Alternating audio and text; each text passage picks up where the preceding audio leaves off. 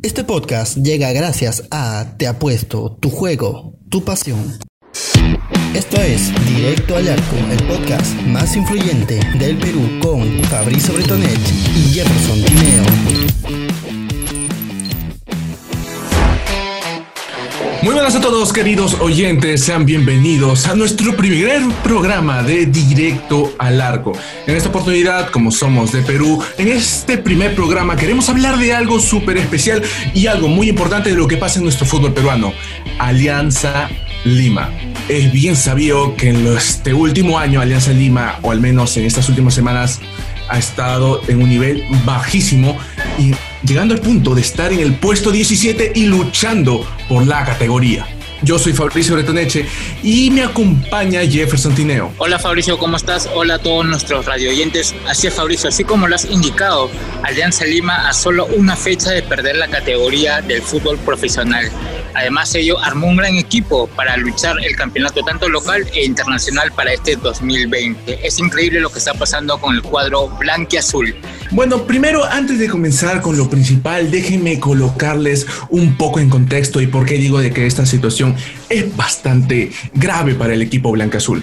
Bueno, resulta que este, en este mismo año se tenía bastante expectativas de Alianza Lima porque era el campeón de Perú, de que no sé qué cosa, y resulta de que también se había armado un buen equipo, teníamos por ejemplo algunos fichajes que tuvo como Beto da Silva o Carlos Ascuez en los cuales prometían tener un mejor desempeño en el club, pero lastimosamente no fue así.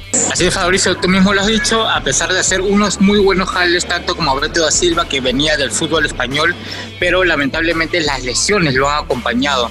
No es novedad que Beto da Silva se venga lesionando cotidianamente, ya que en España anduvo lesionado, en Holanda anduvo lesionado, pero aún así la administración y el Fondo Blanquiazul decidió la contratación de Beto da Silva. Eh, se rumorea que es uno de los jugadores que más gana, pero es uno de los jugadores que menos partidos ha disputado en el torneo local e internacional.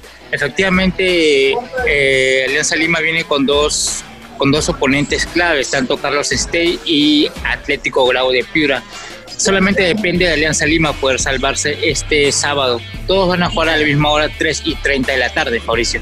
Sí, en realidad es que, es que es tan simple como eso, de que todo depende de ellos. Pero hablando del último partido, que me imagino que ya lo has visto, Alianza y Atlético Manucci. Increíblemente, además ellos, eh, perdón, Manucci, eh, si no ganaba ese partido, no clasificaba y no seguía peleando la punta del grupo B para seguir peleando algún torneo internacional. Manucci tiene un gran equipo y salió a, demostrarlo este último fin de semana ante Alianza Lima. Esto estaba dicho. ¿Por qué? Te digo, jornada 4, Alianza Lima contra Yacuabamba 2-2, empate. Siguiente partido contra César Vallejo perdieron 4-1. De siguiente perdieron 1-0 contra Garcilaso. De siguiente perdieron 2-0 contra Sport Boys. Ahora siguiente pierden contra Manucci 1-0. Y ves los antecedentes de Manucci. ¿Cuáles son? Victoria de 4-0 contra Sport Boys, victoria de 2-1 contra Sport Huancayo, victoria del 1-0 contra Alianza Lima, un empate contra Melgar y de ahí una victoria de 2-0 contra Yacuabamba. Y tú ves esto, si ¿No te sorprende de que le haya ganado Alianza? Quedó demostrado que Manucci está a un alto nivel, pero con un perfil bajo. Digamos que la prensa no, entre comillas, no le revienta muchos cohetes, pero que viene trabajando bien, es un equipo sólido, como tú has dicho, ha tenido grandes victorias en algunas abultadas, pero el cuadro blanqueazul no encuentra un eh, ritmo, no encuentra un, eh, la dirección en la cual quieren apuntar ya han cambiado a tres técnicos en este año. Primero fue Mario Salas, después eh, el Chicho Salas momentáneamente y ahora Ahmed, que no encuentra la brújula del equipo. Da pena por la hinchada, por la fanaticada blanqueazul, que posiblemente se pueda quedar sin su equipo para el próximo año en primera división. Sería una lástima, ya que Alianza Lima representa uno de los clubes más importantes a nivel nacional. Es por ello que, además, además de ello, tiene muchos auspiciadores, mucha gente que lo sigue, y no sería dable que Alianza Lima descienda para el, para el 2021, ya que se perdería, digamos, esa fiesta del clásico del fútbol peruano entre Universitario y Alianza Lima. Esperemos que esta, este fin de semana Alianza Lima pueda salvarse del descenso, Mauricio. Bueno, y sí, en realidad, yo ya te lo digo, yo no creo que Alianza llegue a descender, ni perdiendo, ni ganando, ni empatando, así te lo digo. Pero ya vamos a ver cómo se desenvuelven las cosas, pero de ese tema vamos a hablar con nuestro invitado que tenemos, hemos traído a un periodista. Y el día de hoy tenemos a Gianmarco Tupiño, periodista y narrador deportivo de Radio Lima Deportes. Este podcast llega gracias a Te Apuesto, tu juego, tu pasión. Muy buenas, Marcos, ¿cómo estás? Hola, ¿qué tal? ¿Cómo estás? Eh, ¿Todo bien por acá? ¿Todo tranquilo? ¿Cómo andas? acá estamos perfecto y justamente vamos a hablarte de algo súper importante del tema de alianza, ¿no? Hay una cosita que me intriga acerca de este equipo. ¿Tú crees que este equipo está en la posibilidad de ganarle a Sport Huancayo? A ver, mira, yo te, yo te voy a ser sincero. Alianza Lima no tiene cómo ganarles por Huancayo. Te soy sincero y directo. No tiene cómo. No tiene gol, no tiene una idea de juego, no tiene la entrega de los jugadores. Y creo que todo eso eh, va a afectar y va a pasar factura ante Sport Huancayo. Sport Huancayo va a jugar con todo. Lo dijo Pinto ayer en una entrevista a otro medio. Lo dijo Wilmar Valencia, un equipo que pelea Copa Sudamericana, que pelea el torneo local, está peleando por un puesto a la Copa Sudamericana. Y Alianza Lima, que a pesar de que está peleando la baja, no juega como, como tal. El Sport Boys peleó, luchó, un equipo que, te lucha, que mete, lo, pone lo que tiene que poner, y se, se salvó del descenso. Carlos Sesen está peleando, está jugando mucho mejor que Alianza, está poniendo lo que tiene que poner, eh, más cosas que Alianza Lima. Y Alianza Lima, no sé cómo le puede ganar Sport Huancayo. Te soy sincero y directo, sinceramente. ¿ah? Pero si nos fijamos en los antecedentes, al menos, eh, Alianza Lima tiene supremacía a lo que es contra Sport Huancayo. En los últimos cuatro partidos fueron dos empates y dos victorias para el equipo blanqueazul. Es muy cierto, es muy cierto. Alianza Lima puede tener una superioridad ante Sport Huancayo en el historial, pero este equipo de Alianza Lima no te da esperanza de nada no te da esperanza de ganar un partido, de luchar ante un Sport Huancayo que juega muy bien, tiene un gran entrenador, una idea plasmada, jugadores de nivel que están peleando en la Copa Sudamericana, que siguen invicto en un torneo internacional. Y ante Alianza Lima se van a ir con todo.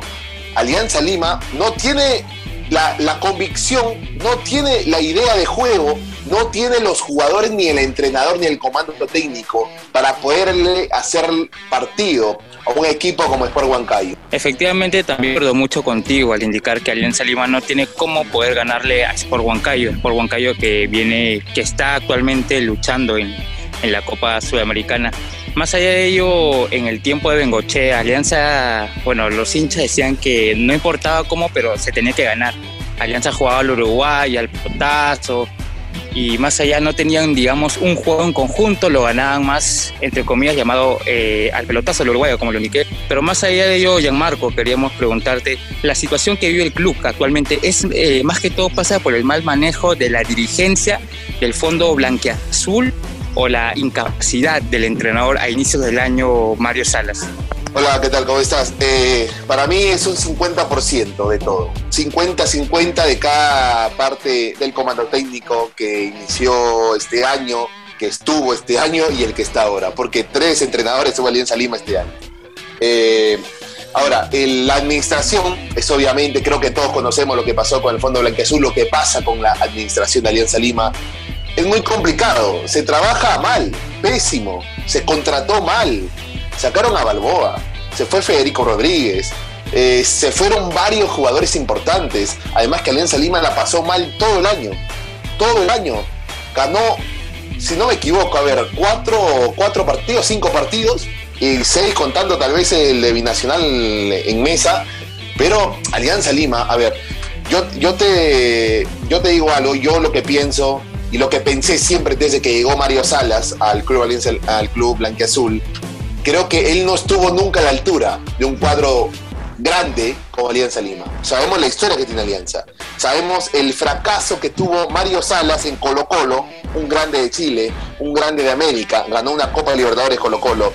Mario Salas fue a Chile supuestamente a ser campeón con el equipo colocolino por su pasado en Sporting Cristal, pero no por su último presente en Colo Colo, que fue pésimo.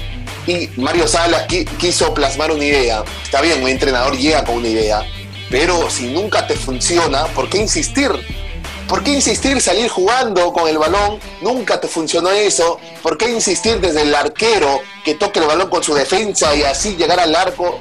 Estaba jugando Copa Libertadores contra equipos de nivel, contra Nacional de Uruguay, contra Racing de Avellaneda, contra Estudiante de Media, que 2 a 0 ganándole en Venezuela te deja voltear un partido 3 a 2 por tu idea de juego, por no saber defender.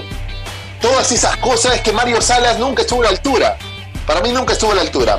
Y ahora Daniel Ahmed creo que pésimo trabajo está haciendo. Y justamente con ese desempeño internacional que habías mencionado, ¿tú crees que ese, bueno, ya suena feo, pero ya es costumbre de que un equipo peruano en torneo internacional, eh, o al menos en el Libertadores, tenga un desempeño pobre?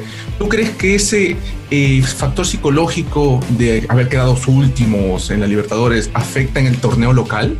Y yo creo que sí yo creo que sí eh, afecta mucho porque es un, tema psicológico igual por la forma como se contrató este año. Porque este año se contrató para pelear la Copa Libertadores, se contrató para ser campeón nacional en el fútbol local.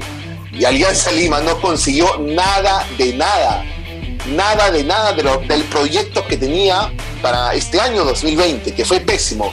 Contrataron a jugadores donde tenían un pasado paupérrimo, un pasado pésimo en el tema de indisciplinas, tema futbolístico. Yo la verdad, voy a ser directo y voy a mencionar a los jugadores, eh, Alexi Gómez no sé cómo llegó a Alianza Lima, Beto da Silva no sé cómo llegó a Alianza Lima, eh, Carlos Asco por ahí tenía una chance al principio porque ya había estado en Alianza. Yandesa por su tema indisciplina es un gran jugador, pero por su tema indisciplina no sé cómo llegó a Alianza Lima. Y después jugadores que se fueron yendo, jugadores que están ahora trajeron a Patricio Rubio, que con, el cartel de ser goleador, de más de 100 goles en su carrera, marca goles cuando está solo frente al arco, pero después no, no es un goleador que, que, se la busca o no es un goleador que está ahí para pelear por arriba. Y todo eso es como que pasa factura a Alianza Lima. Todo mal, le salió todo mal. Sí, efectivamente, Gianmarco también dejaron ir, como indicaste, jugadores muy importantes que pudieron hacer mucho más de lo que están actualmente. En el caso de Cachito Ramírez, el mismo Balboa, que era un delantero que era, se movía por todos lados, tenía pase gol, tenía gol. Trajeron jugadores como Rubio, que no aportan, digamos, casi nada, y también jugadores muy indisciplinados en el tema de toda su carrera futbolística. El caso de Yandesa, eh, Gómez, Ascue. ¿Qué debería hacer Marcos este sábado 3 y 30 de la tarde Alianza Lima para poder ganarle a Sport Huancayo? Lo que debería hacer es jugar con lo que tiene que jugar para salvarse de la baja. Jugar con muchas ganas, jugar con corazón. Es lo que representa Alianza Lima. Alianza Lima peleó el descenso en el 2008 pero ahí se notaba un equipo que te luchaba, que jugaba los partidos con corazón. Actualmente lo único que puede salvar a Alianza Lima y le soy sincero, lo digo con esta palabra, es un milagro. Eh, muchas gracias, Gianmarco, por brindarnos un poco de tu tiempo. Muchas gracias. Y bueno, ya vimos qué es lo que necesita Alianza para poder mantener la categoría. El panorama es bastante complicado, ya que mmm, Sport Huancayo viene de una buena racha, viene de hacer buenos partidos, y Alianza Lima juega a nada. No sé, ¿tú qué opinas, Jefferson? Ya que este sábado se juega el partido más importante del año para el cuadro victoriano, de una, digamos, desastrosa campaña Copa Libertadores y aún peor en el torneo local este fin de semana 3 y 30 contra el Gran Sport Huancayo que viene compitiendo en el torneo internacional de la Copa Sudamericana se enfrenta a un cuadro blanqueazul que está pero digamos tocando fondo y este fin de semana se juega la vida Fabricio. Esto es simple, Alianza Lima tiene que ganar y se salva, simple, si empata no le sirve, si pierde menos, gana se salva. Y con los otros si empata o pierde tiene que depender de que los otros también empaten o pierdan. Así. Así es. Wilmar Valencia ha indicado que, bueno, no ha indicado todavía el equipo titular que arrancará este sábado, pero también se rumorea que estaría guardando gente para poder competir en el torneo internacional de la Copa Sudamericana. Entonces, esto, ¿qué se jugaría o qué se esperaría para poder, digamos, ganar o aguantar un poco los jugadores eh, mandando puros juveniles para este fin de semana. Y bueno, hasta aquí quedó nuestro podcast de Directo al Arco. Síganos la próxima semana a las 7 de la noche. Nos despedimos. Yo soy Fabricio Bretoneche y estuve al lado de Jefferson Tineo. Muchas gracias por acompañarnos a todos. Muchas gracias, Fabricio. Nos vemos. Hasta la próxima semana. Adiós. Esto fue Directo al Arco, el podcast más influyente del Perú, con Fabricio Bretonech y Jefferson Tineo.